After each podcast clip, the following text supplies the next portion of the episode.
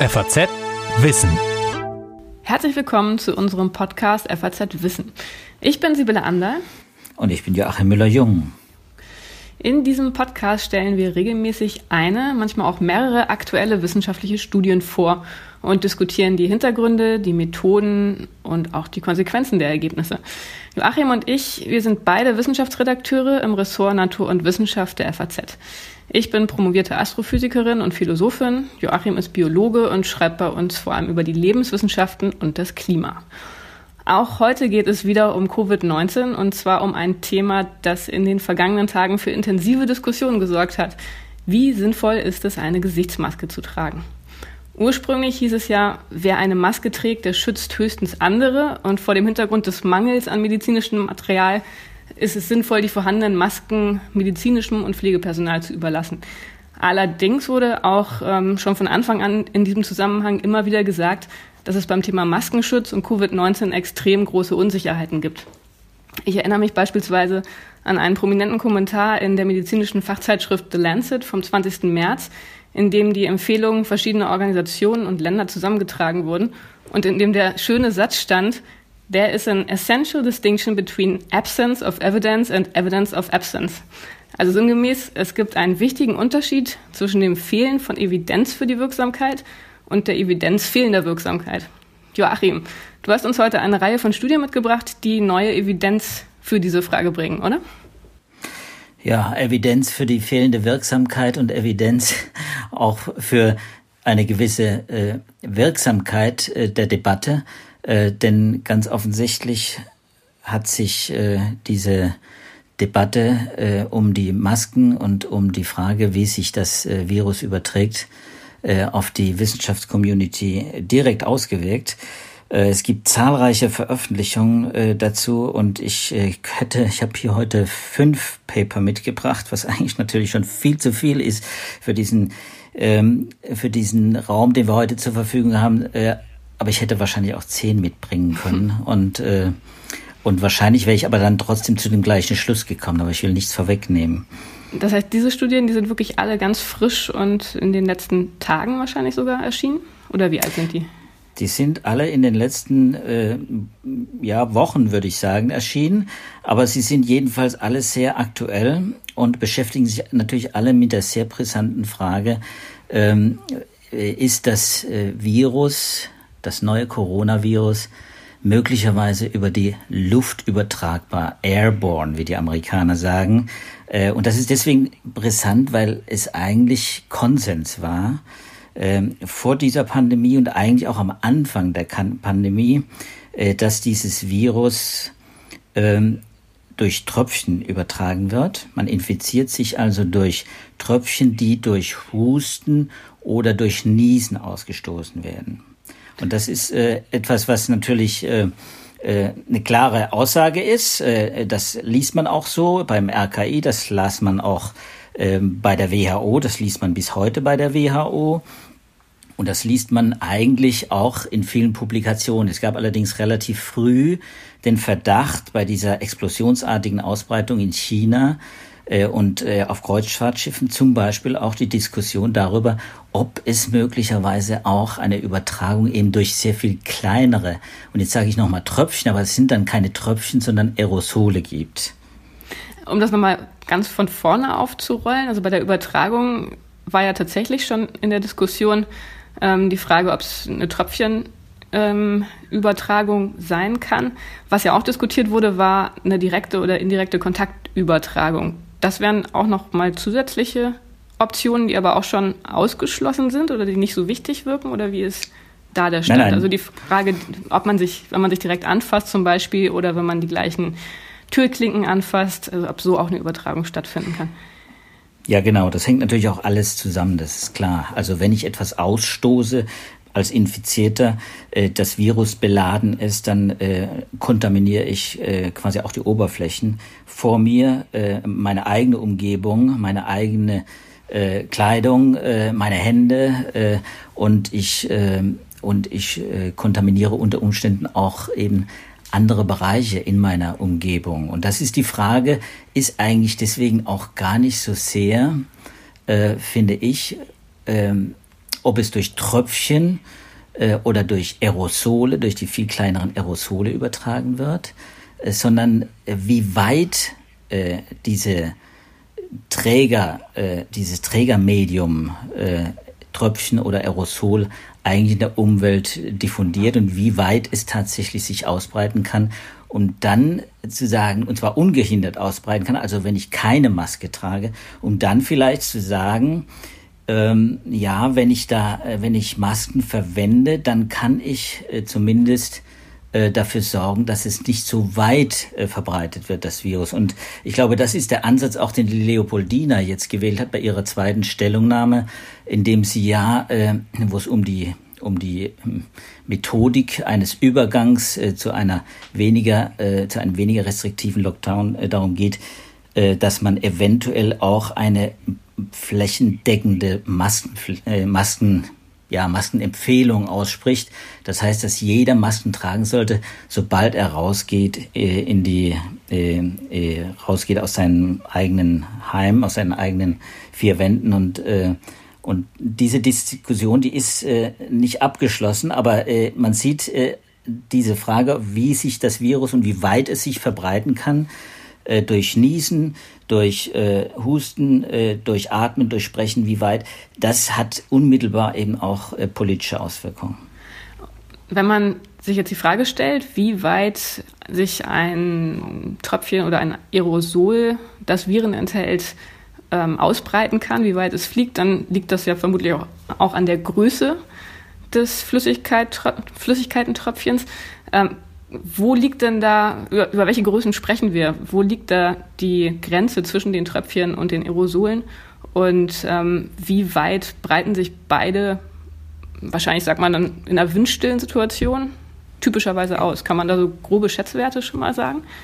Ja, da gibt's natürlich ein paar Experimente und, und ein Paper, das erste Paper, das ich auch äh, quasi hier offiziell vorstellen will, äh, wir wollen ja Paper vorstellen, ist, ist ein Paper, äh, das von Wissenschaftlern äh, des NIDDK, also des äh, ein Instituts der National Institutes of Health gemacht wurde. Ich finde es ganz interessant, ein kleines Experiment nur, äh, aber das äh, sehr schön zeigt, dass eben man nicht nur durch Husten und Niesen äh, Viren verbreiten kann, sondern eben auch äh, möglicherweise durch das einfache Sprechen. Die haben ein Experiment gemacht, die haben äh, mit, mit Laserstrahlen quasi äh, sichtbar gemacht, und zwar die kleinsten äh, Aerosole, nicht nur die großen Tröpfchen, die bei Du hast nach der, nach der Größe gefragt. Äh, wir sprechen bei Tröpfchen etwa. Das ist sehr unterschiedlich. Das ist auch sehr artifiziell, diese Einteilung von, von fünf Mikrometer, also fünftausendstel Millimeter, äh, bis, ja, bis äh, eben auch äh, etwas größer die sind quasi bis zum sichtbaren Bereich. Und bei den Aerosolen sprechen wir wirklich von unsichtbaren Tröpfchen. Die, die können wir nicht sehen. Und die entstehen aber eben beim Sprechen.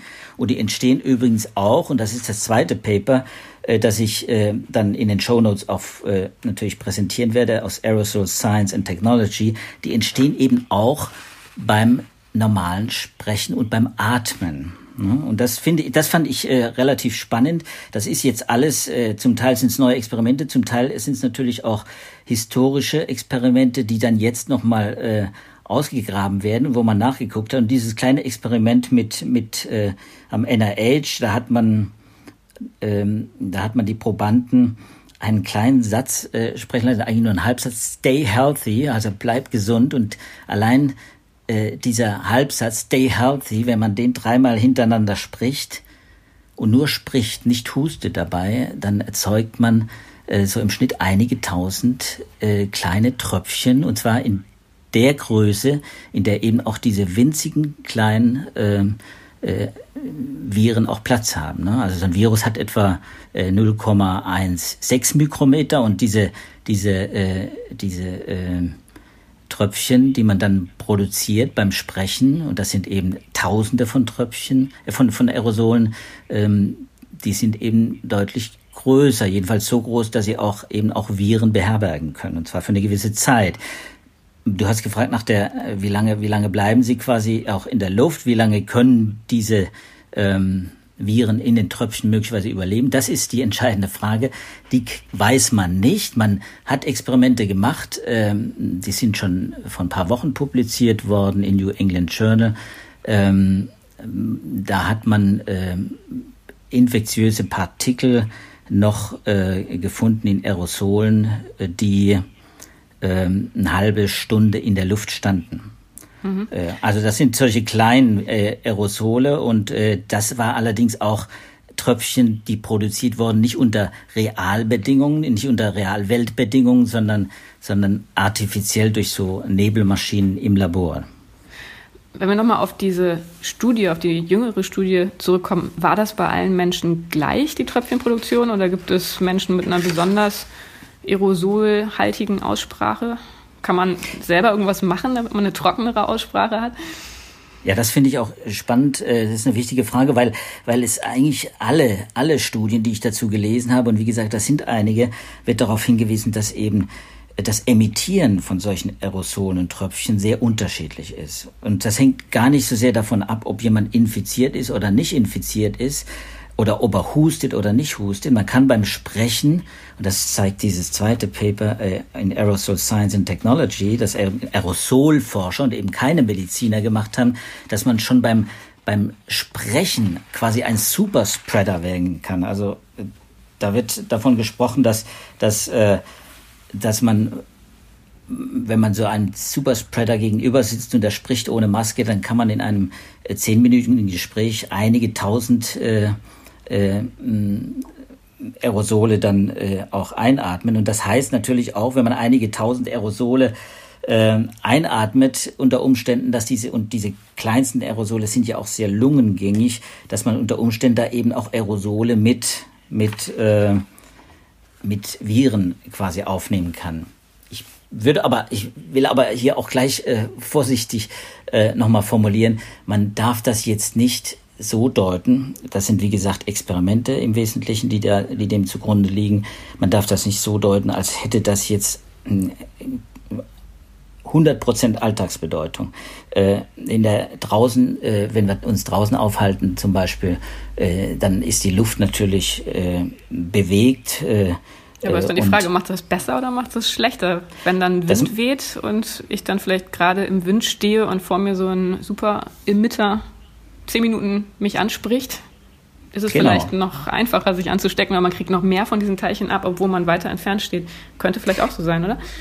Genau, und das wird auch in keinem der Paper ausgeschlossen. Im Gegenteil, diese Möglichkeit besteht und es wird in, in, äh, in einer Studie, die ich auch erwähne, äh, äh in meinen Show Notes dann äh, aus der University of Nebraska wird äh, auch schön gezeigt, äh, dass eben die Frage wie sich diese äh, Aerosole und Tröpfchen in der Luft bewegen, wie weit sie sich vor allem bewegen, natürlich ganz entscheidend auch davon abhängig ist, äh, wie auch äh, der Raum, äh, die Luft äh, quasi bewegt ist, äh, die Luftströmungen, die sind ganz entscheidend. Das kann, das kann auch zum Nachteil sein. Es kann eben genau das passieren, dass du da plötzlich ganz viele Viren äh, abbekommst und dann atmest du die ein und äh, wenn du sie mit der Nase einatmest, dann dauert es ein bisschen länger. Wenn du sie direkt in die Lunge einatmest, dann kommen die Viren relativ schnell in die Lunge.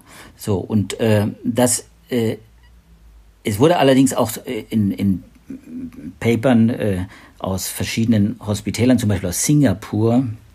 Herr Drosten hat das gestern auch in seinem, in seinem Podcast äh, erwähnt. In, in Singapur wurde äh, klar gezeigt, äh, es macht eben auch einen Unterschied, ob man, ähm, ob man äh, Räume lüftet oder ob man sie nicht lüftet. Ein gelüfteter Raum zum Beispiel äh, ist sehr viel weniger belastet, wenn ein Infizierter in dem Raum lebt, ähm, als ein nicht gelüfteter Raum. Das heißt, wenn die Luft steht, aber es ist ein Infizierter im Raum, füllt sich dieser Raum relativ äh, rasch mit äh, Aerosolen. Äh, und man sollte also lüften. Und draußen ist es so, dass eine Studie aus Wuhan, äh, China, im Februar eigentlich schon gezeigt hat, durch Probennahmen an, an zwei, drei Dutzend verschiedenen Stellen, dass es eigentlich draußen nur ein Problem ist dort, wo man wirklich auch zusammensteht, wo mehrere Menschen mit einem Infizierten dann auch zusammenstehen. Da kann es zum Problem sein, da kann die Virenlast in der Luft quasi so groß sein, dass man sich möglicherweise eben auch durch äh, durch, ähm, durch solche Aerosole ansteckt. Aber wie gesagt, nachgewiesen, direkt nachgewiesen ist das nicht. Es gibt unglaublich viele, das fand ich spannend dann bei der Recherche äh, für diese Frage, es gibt unglaublich viele Paper ähm, und Anekdoten mit Anekdoten quasi, äh, die zumindest Hinweise liefern, äh, dass es zu solchen sporadischen äh, Infektionen auch eben auf dem Luftweg kommt. Und deswegen glaube ich, hat sich auch in den letzten Tagen und Wochen die Debatte in die Richtung bewegt. Also ich, wenn ich ehrlich bin, ich erwarte eigentlich, ähm, dass in den nächsten Tagen vielleicht auch äh, äh, auch bei uns, aber in den USA zum Beispiel dann auch angewiesen wird, jeder angewiesen wird, eine Maske zu tragen, sobald er aus dem äh, Haus geht, ähnlich wie das in, in, in Österreich ja äh, gehandhabt worden ist bis jetzt. Äh, das würde mich nicht wundern, weil das CDC, die Centers for Disease Control und auch die Nationale Akademie in den USA inzwischen ihre Haltung äh, zu der Frage eben auch so dahingehend geändert haben und eigentlich es für sehr plausibel halten, dass diese Airborne Infection auch möglich wird. Nun gibt es ja gerade auch in den asiatischen Kulturen ohnehin schon eine große Bereitschaft, ähm, auch während der Grippesaison zum Beispiel eine Maske zu tragen. Wie ist das denn jetzt mit dem SARS-CoV-2-Virus im Vergleich zu anderen Virus Viruserkrankungen, die man schon kennt? Ist das ähnlich mit der Übertragung oder ist es jetzt noch, scheint es noch gefährlicher zu sein, diese Übertragung auf dem Luftweg? Gibt es da Vergleiche? Ja. Ja, ja, das, da, da, du sprichst auf das eine Paper an in Nature Medicine, das ich auch mitgebracht habe. Äh, über das habe ich auch am Wochenende geschrieben. Das wurde am Freitag veröffentlicht.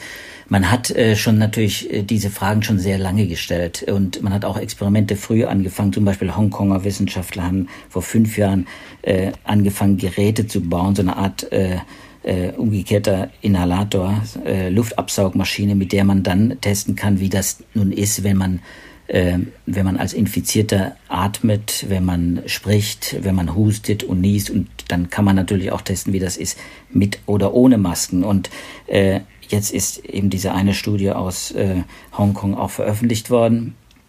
Und es kam raus, äh, man hat verschiedene äh, Infizierte äh, dann auch untersucht, also Influenza-Kranke, Grippekranke, sprich, oder eben die normalen Erkältungskranke, mit Rhinoviren infizierte Menschen und eben auch mit Coronaviren infizierte Menschen, wenn auch nicht SARS-CoV-2, um das es jetzt ja geht, sondern ältere, längst etablierte Coronaviren in der Bevölkerung. Aber die sind, äh, die sind ganz ähnlich auch von der, von der, vom Aufbau und von der Größe, also physikalisch ganz ähnlich. Und man hat dann untersucht und hat festgestellt, dass OP-Masken, die, diese chirurgischen Masken, äh, tatsächlich bei Coronaviren jedenfalls einen sehr viel besseren Schutz als bei Influenzaviren oder Rhinoviren bietet, was den, was äh, gewissermaßen die Übertragung von virenhaltigen Tröpfchen angeht.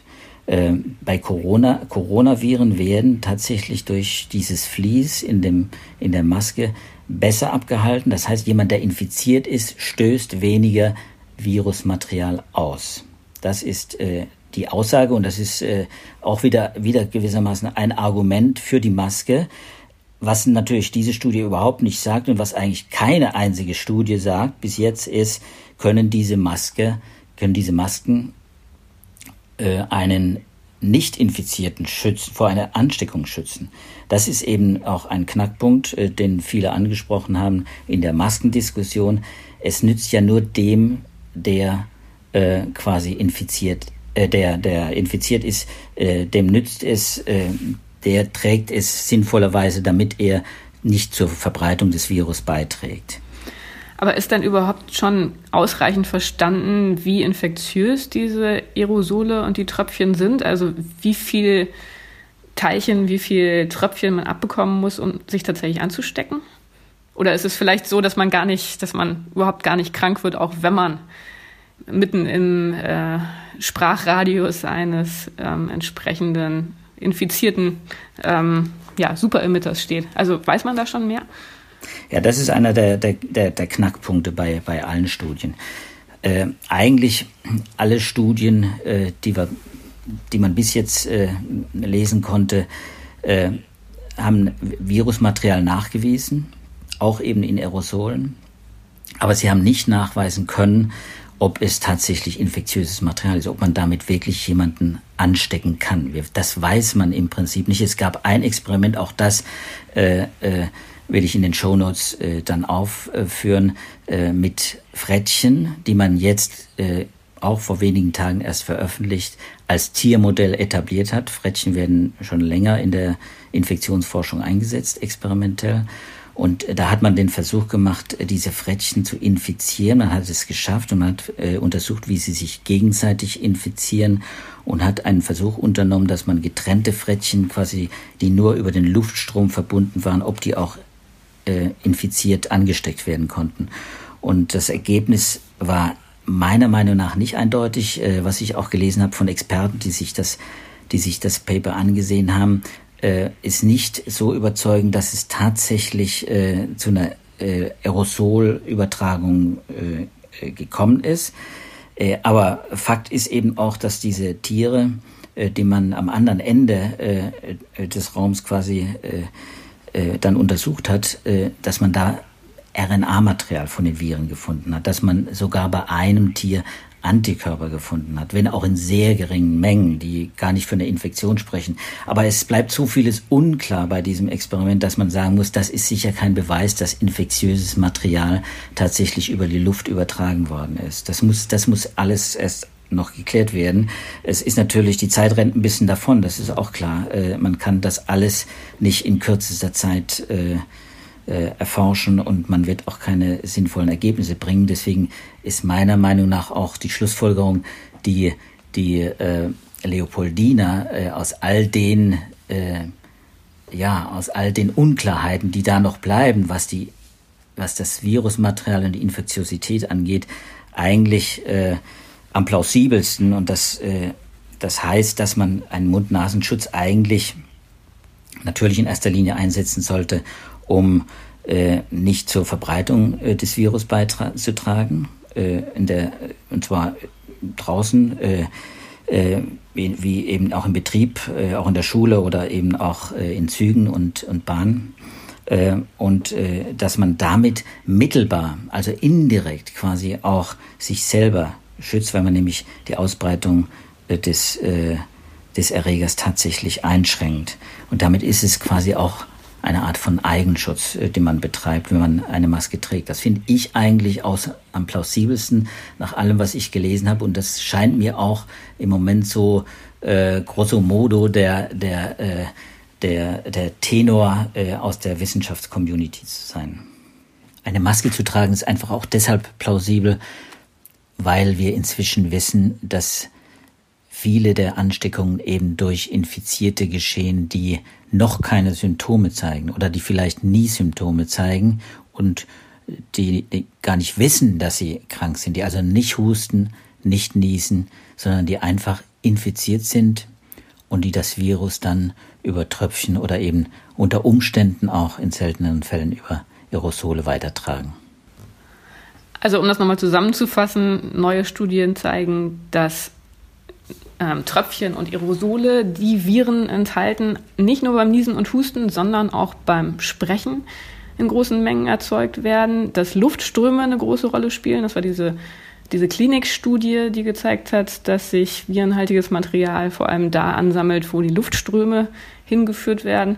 Und ähm, dann gab es noch diese Tiermodellstudie, die Anhaltspunkte dafür gibt, dass tatsächlich eine Übertragung der Krankheit über den Luftweg möglich ist, auch wenn es da noch einige Fragezeichen gibt. Also deine zusammenfassende Empfehlung, Maske tragen schadet nicht, kann man das so das kann man so sagen. sagen. Ich würde es aber, ich aber durch eines ergänzen. Ich würde sagen, Masken tragen schadet nicht. Äh, auch übrigens die selbstgebastelten Masken äh, haben durchaus Wirkung, wie man in verschiedenen Experimenten auch hat zeigen können.